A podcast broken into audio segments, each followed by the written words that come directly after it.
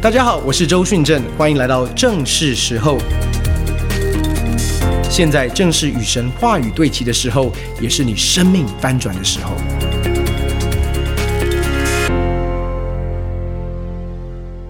今天我要延续上礼拜跟大家分享的信息，《危机总动员》Part Two。上礼拜其实我们谈到什么？让我给你一个前情提要。上个礼拜我们谈到，现在我们的国家正在一个危机当中。而面对这样一个危机，我们每一位基督徒应该要有什么样的一个回应？其实这样的一个危机，都是神给教会一个很大的机会。面对危机的时候，教会的心态、教会的态度，永远不是胆怯、害怕、恐惧，想要逃离开危机，要拒绝危机。在危机当中，神有一个托付跟使命。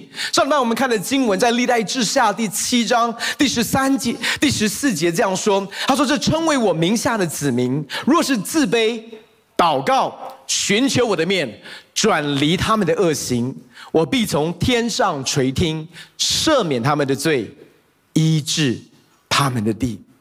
好不好？我们一起来再来一次，再读一次这个经文，好不好？我们一起来读，请。这称为我名下的子民，若是自卑、祷告、寻求我的面，转离他们的恶行，我必从天上垂听，赦免他们的罪。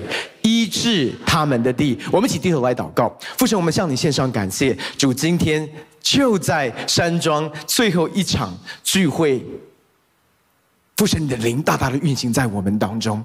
你赐下智慧启示的灵，让我们能够真知道主耶稣。我们也拿起你给教会的权柄，所有搅扰我们、使我们分心、没有办法专注在你的真理的。我们奉主耶稣的命令，这一切的黑暗权势从我们当中完全的离开，将我们的心意夺回，顺服于主耶稣基督。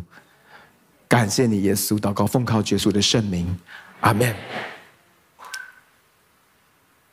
这段经文怎么说？他说：“这称为我名下的子民，若是自卑。”祷告，寻求我的面，转离他们的恶行。神的应许是什么？我必从天上垂听。神说我会听的，我要从天上垂听，然后赦免他们的罪，怎么样？医治他们的地。弟兄姐妹，我们的渴望是什么？神的医治临到这块土地，对不对？我们渴望看见这块土地经历翻转跟改变。阿门。可是这边说，这称为我名下的子民，若是自卑、祷告、寻求我的面，转离他们的恶行。你知道，我们觉得我们的责任在祷告里面回应是没有错，我们要自卑是没有谦卑是没有错，我们要祷告，我们要寻求神的面。可是，一讲到转离他们的恶行，就好像我们中文翻译一样，那个他们就好像是别人一样。我们自卑祷告，寻求神的面，然后百姓那些不认识神的百姓，在恶行当中的百姓，在沉沦当中的百姓，要转离他们的恶行。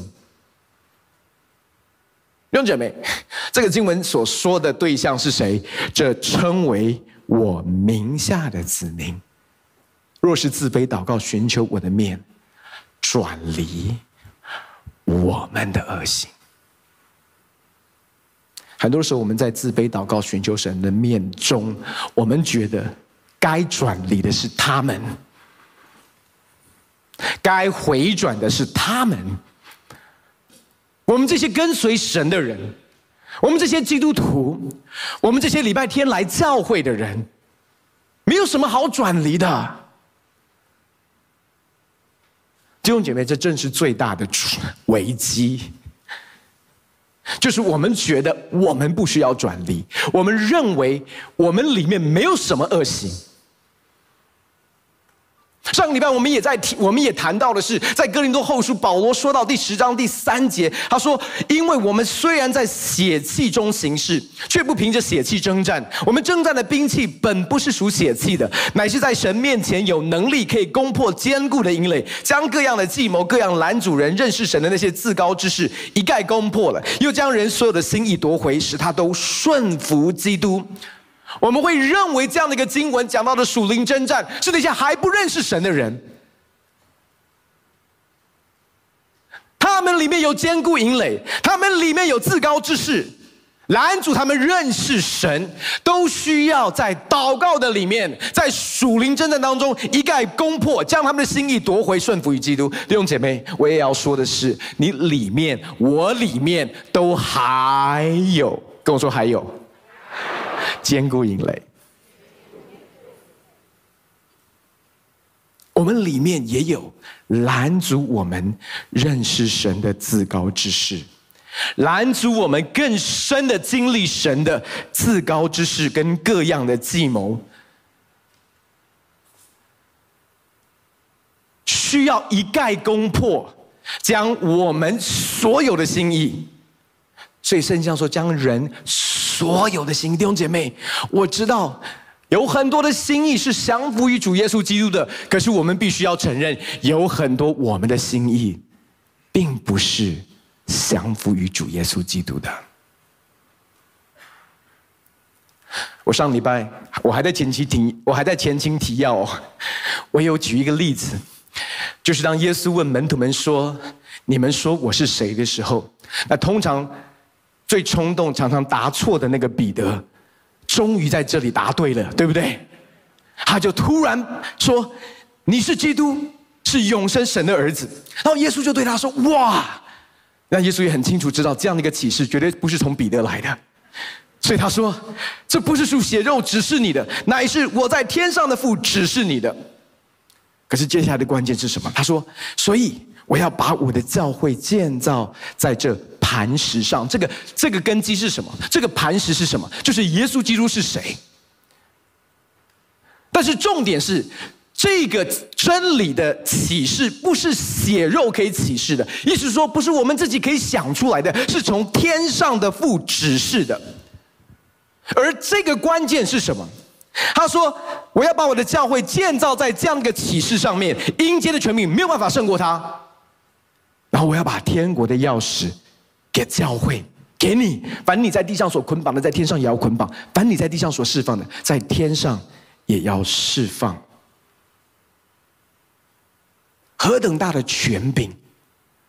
可是注意听好喽，因为在接下来的几节，我们看见耶稣告诉门徒们说，他必须上耶路撒冷，要受苦、受难、受死，然后第三天复活。同一个彼得之前，耶稣夸他说：“你从天上的父所领受来的启示，何等的棒！”同一个彼得。他抓着他跟耶稣说：“主啊，万不可如此，这事必不临到你身上。”然后耶稣转过来对他说：“撒旦。”刚才还夸他哦，现在称他什么？撒旦。弟兄姐妹，当耶稣称你我撒旦。退我后面去，因为你是绊我脚的，因为你不体贴神的意思，只体贴人的意思。意思是说，彼得之前耶稣夸奖他，是因为他领受父的意思，他体贴父的意思，他讲出父的意思。可是当彼得体贴的是人的意思。他讲出人的意思，耶稣称他撒旦，退我后面去。弟兄姐妹，我要讲的是，当我们讲到神给教会何等的权柄，那是天国的钥匙。当我们两三个人奉主的名聚集的时候。当我们一起同心合意的祷告的时候，我们在地上所捆绑的，在天上也要捆绑；在地上所释放的，在天上也要释放。可是问题是，问题是，当我们两三个人聚集的时候，你祷告的内容，你祷告的方向，是体贴神的意思，还是体贴人的意思？弟兄姐妹，有的时候我们祷告是把我们的恐惧、忧虑、小信祷告出来，你知道吗？然后我们所求的，坦白讲，当我们一起为我们的家人祷告的时候，当我们为我们的孩子的未来祷告的时候，你有没有发现一件事？有的时候我们祷告的方向跟清单，跟一个外邦人在庙宇里面所求的，没有什么两样啊。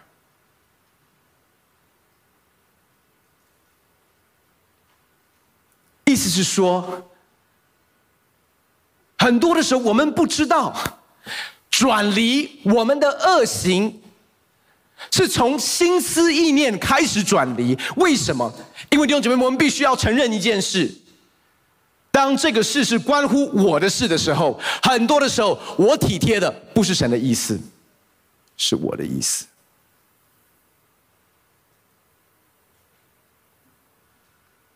为什么彼得不要耶稣受苦、受难、受死？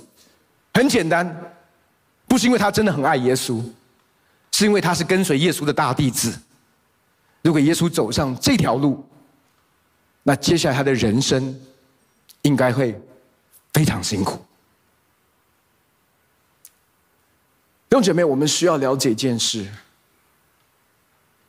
即便我们爱主、跟随神，我们必须要承认一件事：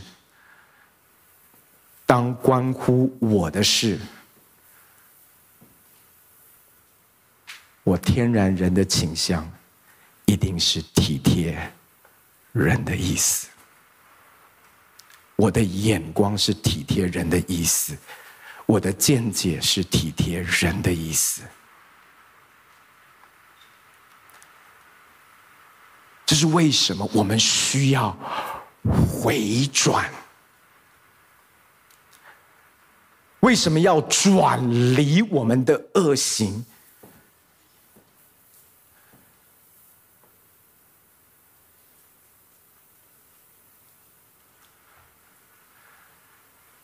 弟姐妹，最可怕的是什么？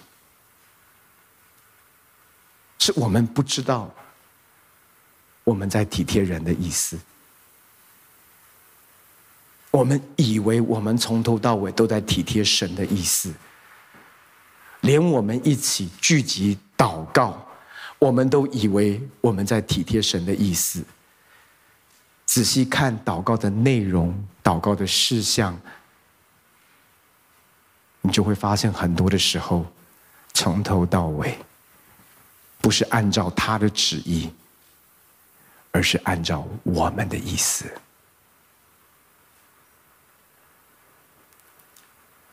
我相信，在这个季节当中，当神呼召他的教会要在祷告当中觉醒，拿起神给教会的权柄，弟兄姐妹，我们的祷告。不是神，你来成就我的意思。我们的祷告是：神，让我的眼目从体贴人的意思、体贴我的意思，进入到体贴你的意思，让我看见，在我生命当中，我需要面对的，我需要对付的盲点。弟姐妹，今年我们是回到起初的爱。很多的时候，我们都不觉得我们已经离弃了起初的爱，以至于我们也不觉得我们需要回到起初的爱。当我们看不清楚真正的问题，这才是最大的问题。我们要来看在圣经里面的有一个人物，他有一个非常美好的开始。坦白讲，他有一个非常好的传承。他有一个非常敬虔的父亲，而且他从小就被教导怎么样专心跟随神。我们要看的人物是所罗门王。所罗门王一开始是专心跟随神，甚至在异象当中，在在在梦里面，神向他显现的时候。他连在睡梦当中都跟神做出一个合神心意的祷告，合神心意的请求。他请求什么？很多人说是智慧，可是你看原文，他的意思不是智慧，是一个聆听的耳。换句话说，他说：“神，我要听见你说话，我要听见你的声音。你的话语是我脚前的灯，是我路上的光。”可是我们知道，他的生命有一个非常严重的问题，那个问题是在他后来，或者是说，在他年纪越来越长，甚至是他的晚年当中，我们看见到他的生命是兵败如山倒。可是我要告诉你，那不是他真正的问题，他真正的问题，其实是从一开始，在他生命里面就有的。列王记上第三章第三节这样说：所罗门爱耶和华，遵行他父亲大卫的律例，只是还在丘坛献祭烧香。这个经文其实你一开始听是一个夸奖，对不对？神说所罗门爱耶和华，遵行他父亲大卫的律例。可是这边加了一个只是，他爱的对象是对的，他也遵行父亲的律例。这边说只是他还在丘坛献祭烧香。弟兄姐妹，第一个你要知道，他献祭烧香的对象还是耶和华哦，他不是像巴力，像其他的偶像。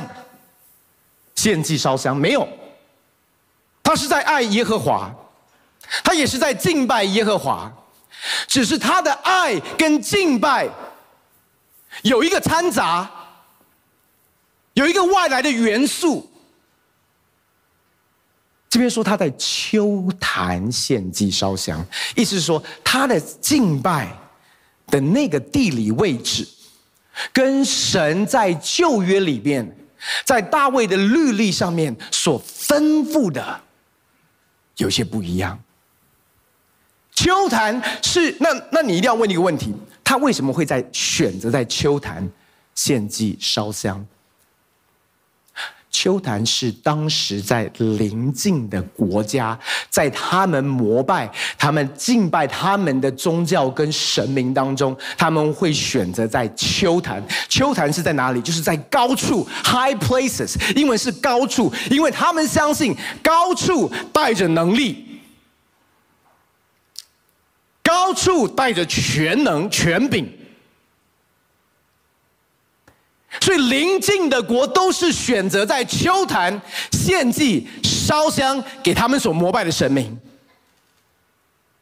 意思是说，这是一个世界或者我们称为世俗的价值观。大卫没有错，他敬拜的对象是对的，这位独一真神，而且他遵行他父亲所有的律例。只是圣经上说，只是。在他的敬拜当中，他有了一个世俗的价值的一个掺杂。换句话说，我们称这个叫做“人的意思”。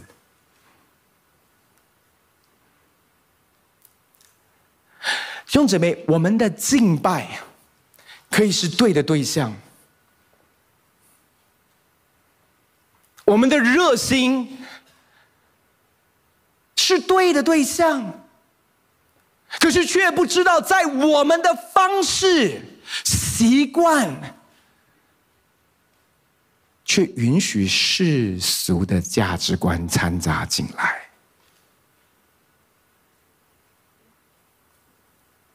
一开始感觉问题不大，因为他在献祭烧香的对象还是耶和华。却是在一个耶和华不允许献祭烧香的地方，他不是对象错误。弟兄姐妹，你要知道，我们的心偏离，通常不是当我们陷入到明显的罪的时候的偏离，那个偏离是从思想的偏离开始，价值观的偏离开始。是这种隐藏、小小的、看不太见。那简单讲，所罗门王在这边做什么？他就是体贴人的意思啊。他觉得他们这样做都很好。所以其实也可以用这样的方式，也可以用世界的方式，也可以用他们所使用的方式，只要敬拜的对象是对的，那又何妨？弟兄姐妹，当我们越多的用人的意思来敬拜神的时候，其实那就不是真正的敬拜神，你知道吗？很多的时候，我们不知道的是，我们以为我们在敬拜神，你却不知道的是，当你掺杂人的意思，你真正在敬拜的是人的意思，你知道吗？这是所罗门王没有察觉到的。隐藏的，却在他的生命里面没有处理，没有对付，以至于这刚刚开始看似是一个思维上面的微小的偏差，有一点点世俗的价值观的沾染。弟兄姐妹，我们常觉得这一点点没有什么差别，没有什么关系。可是我要告诉你，后来发生的事情，圣经上怎么说？在十一章第一节，所罗门王在法老的女儿之外，又宠爱许多外邦的女子，就是摩押的女子、亚门的女子、以东的女子、西顿的女子、赫人的女子。论到这些国的人，耶和华曾晓諭以色列人说：你们不可与他们往来相通，因为他们必诱惑你们的心，去随从他们的神。所罗马所罗门却恋爱这些女子。所罗门有妃七百，都是公主，兵三百。这些妃兵诱惑他的心。所罗门年老的时候，他的妃兵诱惑他的心，去随从别神，不效法他的父亲，诚诚实实的顺服耶和华他的神。弟兄姐妹，从刚刚开始，只是在一个地点上面的妥协，允许世界的价值观、世俗的思维开始开始影响所罗门王的思想。到后来这边说什么？他恋爱这些女子，什么样的女子？这些外邦的女子。那你要知道，这些外邦的女子。他们所处的，他们所相信的，他们所膜拜的，是在那样一个败坏、黑暗权势当中。你知道他们的膜拜当中，他们的崇拜的里面会献婴孩，在他们的崇拜当中，爷爷在那里，在他们的庙宇里面会行淫，有淫乱。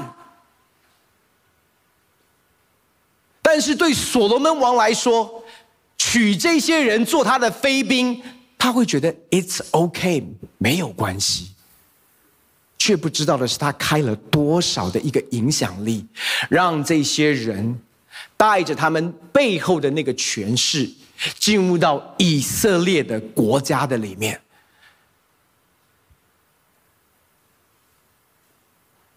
弟兄姊妹，你要知道那种沾染。当当但以理讲到，他不以巴比伦王的善跟王的酒玷污他，你会说吃他吃的食物，喝他喝的饮料，怎么会玷污？弟兄姊妹，你要知道，所有的玷污是从思想开始。那种玷污是一种什么？是一种以厌乐导向、以享为主要的目的。你可以享受所有巴比伦王，就是所有的荣华富贵，那你一生就会为这个王效力。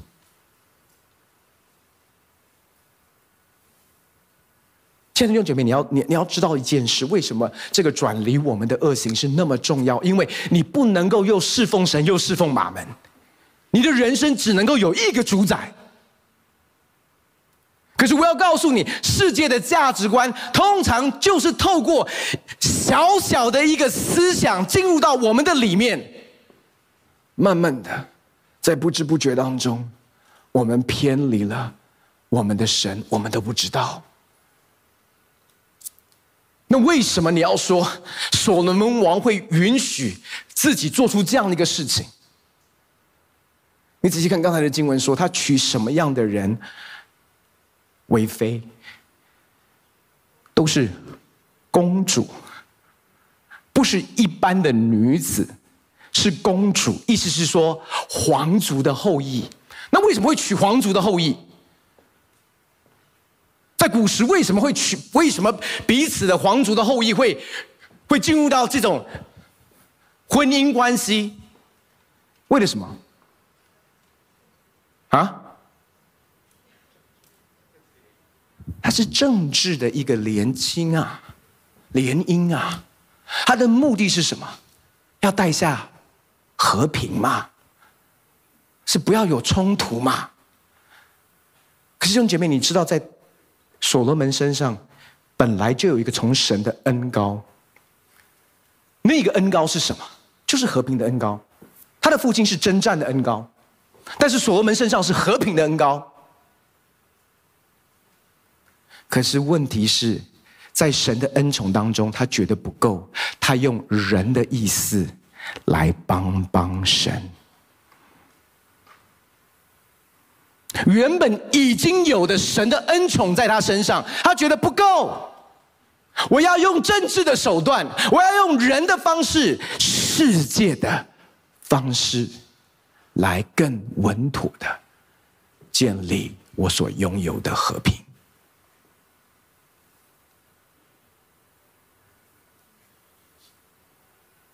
同学们，这是我们需要明白跟看见的。我们的祷告聚集，不是求我的心意可以成就。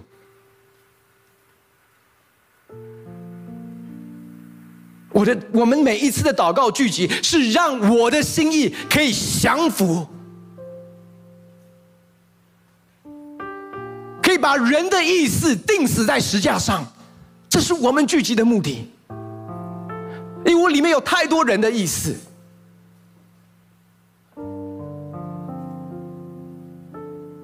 这神怎么说？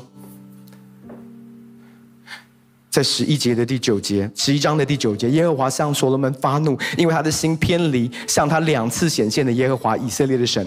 耶和华曾吩咐他不可随从别神，他却没有遵守耶和华所吩咐的。弟兄姐妹，我们必须要诚实的说。就像所罗门王一样，他的心偏离了神。你我的心常常认为，我们还是在主日崇拜的聚会当中，我也有线上的聚会，我也有参加小组，甚至我有服侍神，却没有察觉我们的心什么时候偏离。弟兄姐妹，我要说的是，当我们说回到起初的爱，意思是说我们已经偏离，已经离弃了起初的爱，可是我们都不知道。所罗门王不知道他偏离，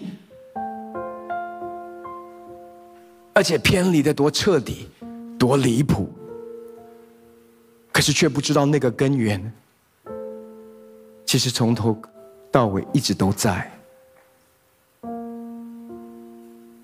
你知道，有的时候在我们对神的爱里面，我们看不见我们里面的掺杂，在我们的热心的回应当中。我们看不见，其实我们的里面还有很多需要转离的。神对所罗门发怒，因为他的心偏离向他显现两次的耶和华。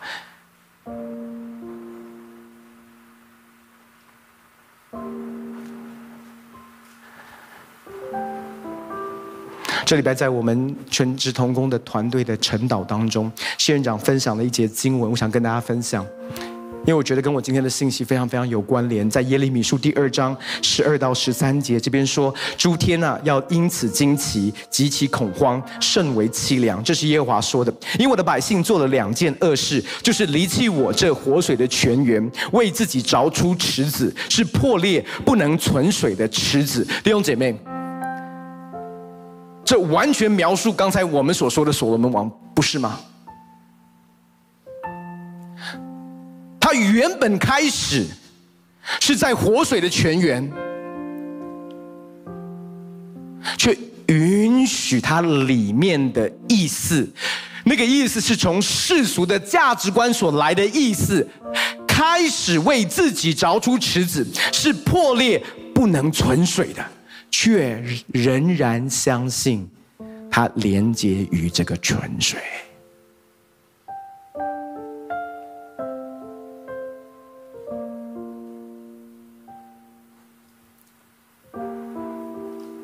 弟兄姐妹，我要说的是，在我们里面，在我们生命的里面，为什么圣经上说转离恶行？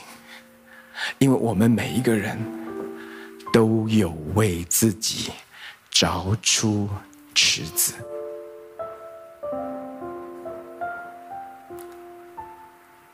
却仍然相信。我们仍然连接于活水的泉源。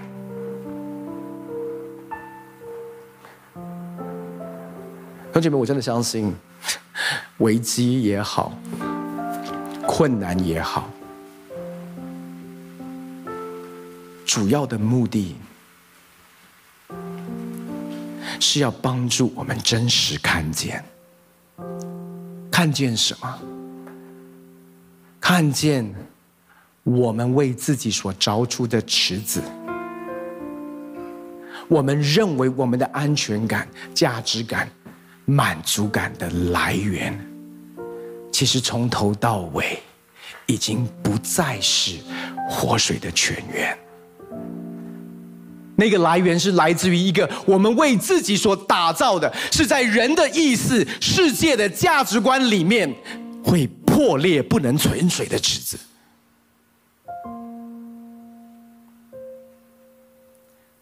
弟兄姐妹，神允许危机临到，神允许艰难临到，神允许不顺遂临到，是因为他的怜悯跟慈爱。诚实说，我们什么时候会真的降服？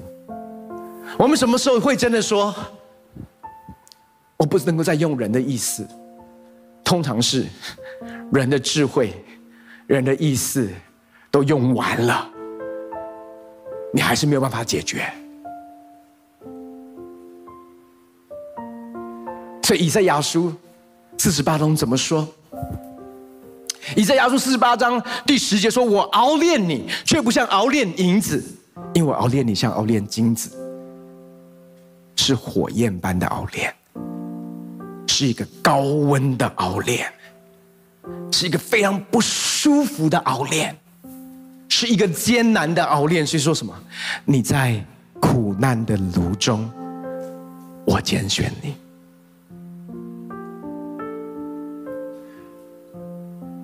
弟兄姐妹，我相信为 为什么台湾会面对到这样的一个危机？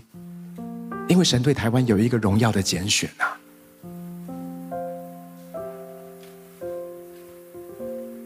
为什么我们的人生会面对到苦难？因为神对你的生命，对我的生命有一个荣耀的拣选。那个荣耀的拣选需要我们经历火窑般的炼净，以至于我们生命不再有残渣，以至于我们的生命不再体贴人的意思。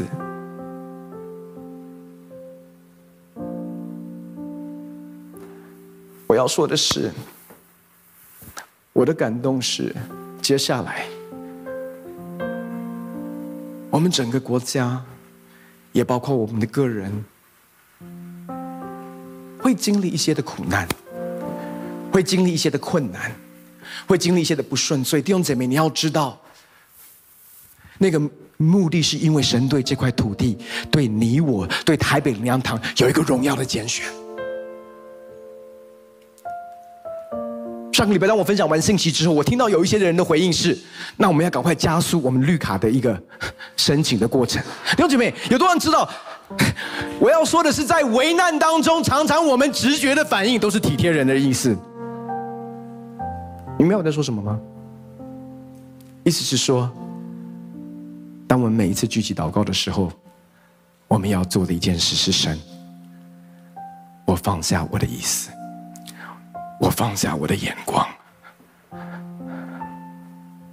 因为有的你知道，有的时候我们是带着我们的恐惧跟害怕来到神面前，然后跟神求我们认为会解决我们恐惧跟害怕的答案，所以我们是在人的意思里面来到神面前，跟神要人的意思的解答。然后当不神不垂听的时候，我们还会生他的气。弟兄姐妹，每一次的祷告都是破碎，每一次的祷告的目的是降服，每一次的祷告的目的是要让我的眼光跟他的眼光对齐。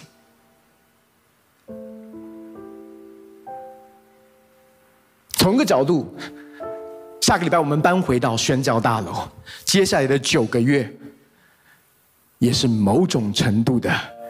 一个磨练，为什么？因为人拥挤。刚才我们的牧师说，很多的排队，聚会排队，上厕所排队，爬楼梯排队，电梯排队。我要告诉你，接下来的九个月，你会在教会的聚会过程当中发现。你里面还是有很多的老我，还是有很多的不舒服，很多需要学习的生命的功课。我真不骗你，光是这个礼拜，你知道，礼拜四晚上我们宣教处开会开得有点晚，那时候已经九点四十，快要快要快要十点了。我大包小包从办公室出来，站在六楼的电梯门口。等着要坐电梯，那时候电梯一开，里面挤满了很多的年轻人，看起来他们刚小组结束，他们看着我说：“哎，整哥，哎，整哥，哎，训政牧师。”可是没有一个人觉得应该要做任何的事，然后打完招呼之后。他们就看微笑着看着我，让电梯的门关起来。所以我就走到另外一个电梯。这时候，电梯开了，又是同一群人，又是另外一群年轻人。这个这个没有比较，还有一点点的空隙，没有那么挤。那一班是已经满溢出来，你知道吗？满出来了。这个其实是有点空隙。打开，哎，整哥。哎，徐德牧师，没有一个人稍微瞧动作、瞧姿势，没就完全没有。他们完全活在一个神喜悦他们的一个状态，不需要调整，不需要改变。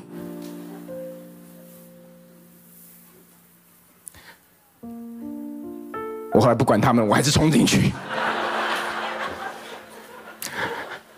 可 弟兄姐妹，我要告诉你，连这么小的事，我们都有感觉，是不是？那为什么会有感觉？因为我里面还有体贴很多体贴我自己的意思啊，想要体贴自己的意思啊，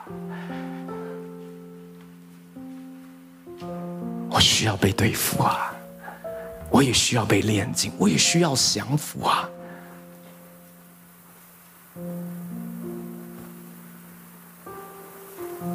弟兄姐妹，你不要怕苦难，你不用特别去找苦难啊、不要，不要，但是不要怕苦难，也不要逃避苦难。因为神对你我的生命有拣选，才会允许苦难临到我们生命当中。在苦难当中，你就发现你的不安全感就起来，你有很多的情绪，很多这些的想法。这个时刻，我要鼓励你一件事：你说我要怎么样能够转离我的恶行？我要怎么样能够转回到连接于那个活水的泉源？我要告诉你，答案就是我们这一年一直在传讲的：回到起初的爱。当你发现里面有不安全感，当你 当你来到祷告小组的一个聚集，你里面有好多的忧虑，你想到你的孩子的未来、他的学业、他的成、他的婚姻，好多好多，你来到神的面前，你第一个要放下的。是你的意思。你之所以会忧虑，你之所以会恐惧，就是因为你被人的意思充满，被人的眼光充满，被世界的价值观、世界所定义的成功、世界的思维充满在我们的里面。那那时候，祷告小组最神圣的一个祷告是什么？主，求你帮助我，因为连我现在要祷告的方向。我都知道那是体贴人的意思，但是主，你让我看见你所看见的，因为我相信神一点都不忧虑，神一点都不恐惧，神一点都没有胆怯跟小心，所以每一次的祷告聚集，是一个我生命的破碎与降服，是我的一个心意更新而改变的机会。你可以很诚实的跟神说：“神，我害怕，我忧虑，我害怕。我想到这个，我害怕；我想到那个，我忧虑。这是为什么？我不能够用我的方式继续想。我需要从你来的看见，从你来的启示。我需要天上的启示，让我看见现在所面对的环境。我需要天赋。”从天上来的指示，才能够正确看见我孩子的未来，看见到我职场的未来，不再用人的意思来看。弟兄姐妹，我相信每一个困难都是神对我们的邀请，这称为我名下的子民。若是自卑。祷告，寻求我的面，转离他们的恶行，我必从天上垂听，赦免他们的罪，医治他们的地。弟兄姐妹，我们个人的转向会带来的结果是什么？整块土地的翻转。你我的转向，教会的转向。当我们的眼光不再体贴人的意思，开始体贴神的意思。弟兄姐妹，我要说的是，我们的祷告才能够真正成为这个国家的战车跟马兵。我们的祷告可以启动。天上的天君来成就神在这个国家的命定。因此，弟兄姐妹，我要说的是，因为神在你生命当中，在我的生命里面有一个荣耀的拣选，因为神对台北灵粮堂有一个荣耀的拣选。你要说前面这几个月我们经历圣灵这么大的高抹，这么大的造访。需要让我们带着神的能力，首先先转离我们的恶行啊！弟兄姐妹，我们有盲点，我们也允许人的意思进到我们的里面。可是神在这个时刻呼召他的教会警醒，那个警醒是从我们的转向开始。好吧，我们从位置上站起来，我们要一起来祷告。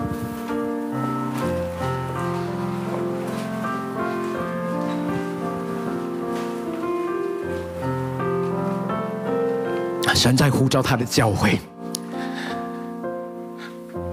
回到这生命的泉源。弟兄姐妹，答案不是我们更努力，答案也不是改变我们的生活，不再犯罪。意志力转离恶行。No No No No No，答案永远是回到起初的爱，回到生命的源头，离弃离弃我们所造的池子。我在说苦难，如果可以帮助我们看见我们为自己所造的池子是破裂的，没办法存水的，我要说这个苦难就是与我们有益的，因为在这个过程当中，我们越来越想主耶稣基督，心思意念像他，行为举止像他，话语关系像他。这个时候，我们的祷告就要震动天地。我们的祷告就不是按着我们的意思的祷告，是与神一同治理的祷告，带下神的心意，在这块土地上。好，这时候。把你的眼睛闭起来，让我为你祷告。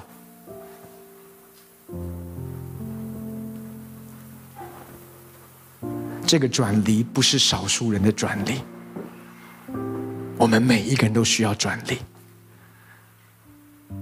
因为我们生命里面都有我们打造的池子，是我们安全感跟价值感的来源。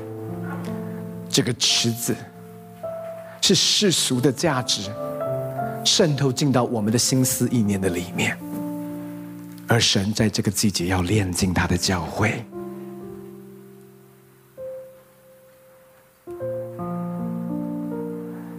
回到活水的泉源，回到起初的爱的里面，让我们每一次的祷告。是转回到他身上。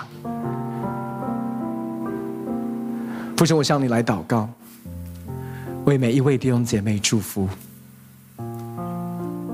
就这时候，你来得着我们的眼光，你来得着我们的心思意念。就我们需要转向。因为我们已经偏离了，却不知道。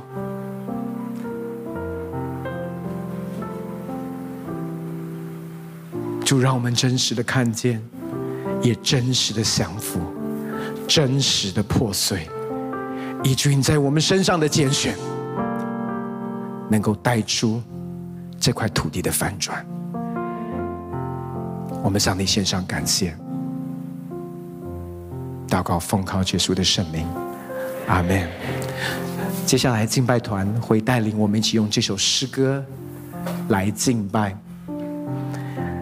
我们也要把我们的认献的奉的的的认献单带到台前。我邀请敬呃这个我们的童工，我们有三个奉献箱。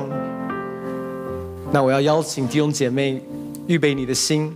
让我们一起开，待会我会做一个祷告，然后之后敬拜团会带领我们一起来敬拜。这是一个先知性的行动，这是一个信心的行动。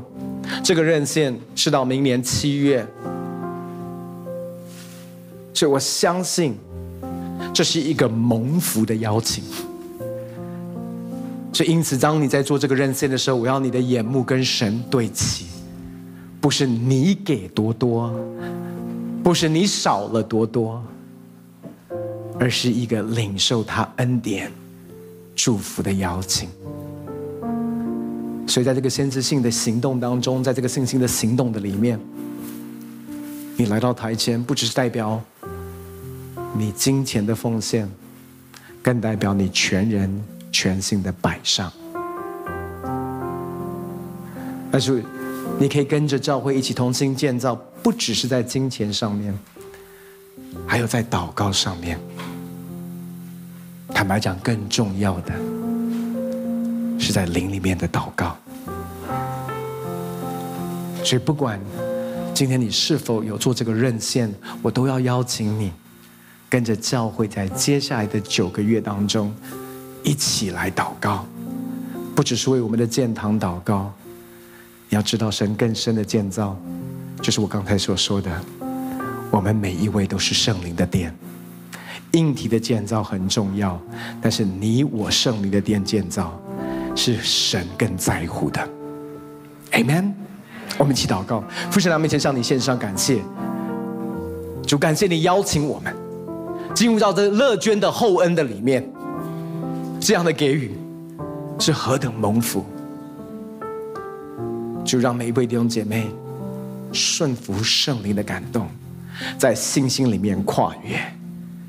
主，我们祷告，你打开天上的窗，赐福在每一位弟兄姐妹的生命的里面。让我们经历你是信实的主，你的慈爱永远与我们同在。即便在苦难艰难当中，我们发现我们的生命越来越像主耶稣基督。感谢你，耶稣。祷告奉靠主耶稣的圣名，阿门，阿门。